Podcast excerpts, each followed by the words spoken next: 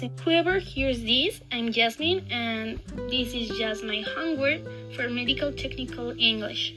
When hearing the term medical equipment, a typical layman whose only knowledge about health care comes from an annual checkup at a local surgery and TV shows such as House MD or ER might think of complex devices like a defibrillator, the star of the show in every scene in which somebody's life is saved. However, medical equipment might refer to both very complex devices used by professionals as well as the simple instrument which you might even use yourself.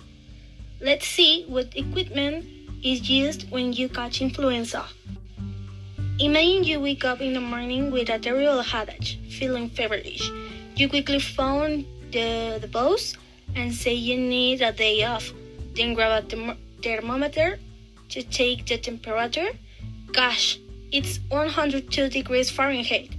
You really need to go to the doctors.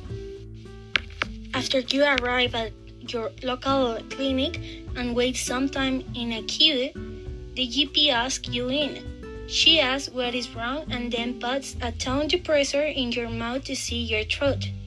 Then she asks you to take off your sweater and use the stethoscope to listen to your chest.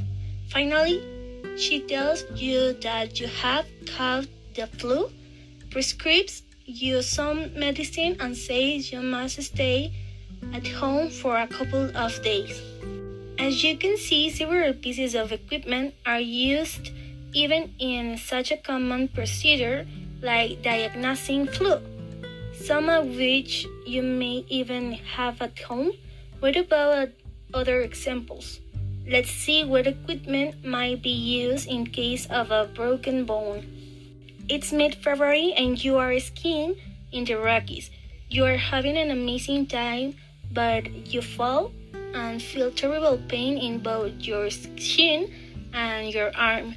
You have probably broken your arm and your leg. It's so painful you can move, so you'll call out mountain rescue. They come by chopper, but you're in a stretcher. Use a splint to immobilize your limbs and take you to the hospital.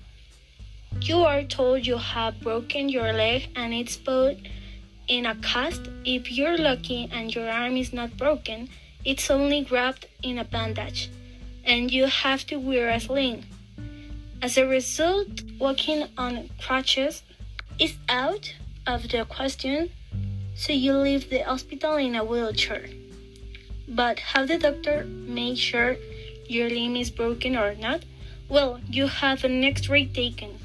What other gear is used in hospitals? Let's study a case of a person brought to an A&E department with a head injury. The person is brought by paramedics who have already put a brace on his or her neck in order to prevent further injury. Firstly, diagnostic equipment is put to use in order to check the person's condition. An MRI scan is taken to check for bleeding and swelling in the brain. If immediate surgery is required, the patient is administered an anesthetic by means of a syringe. Then a surgeon uses a scalpel to cut into his or her body and forceps to manipulate the tissues. After the surgery is performed, a catheter is inserted for the time when he or she is immobilized.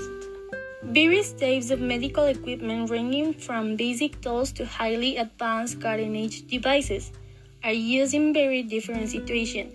One thing is certain each piece has been developed to help us recover or even save our lives, and we might need them at the very beginning of our lives, as is the case with an incubator, which is used in neonatal units to help or treat prematurely born children.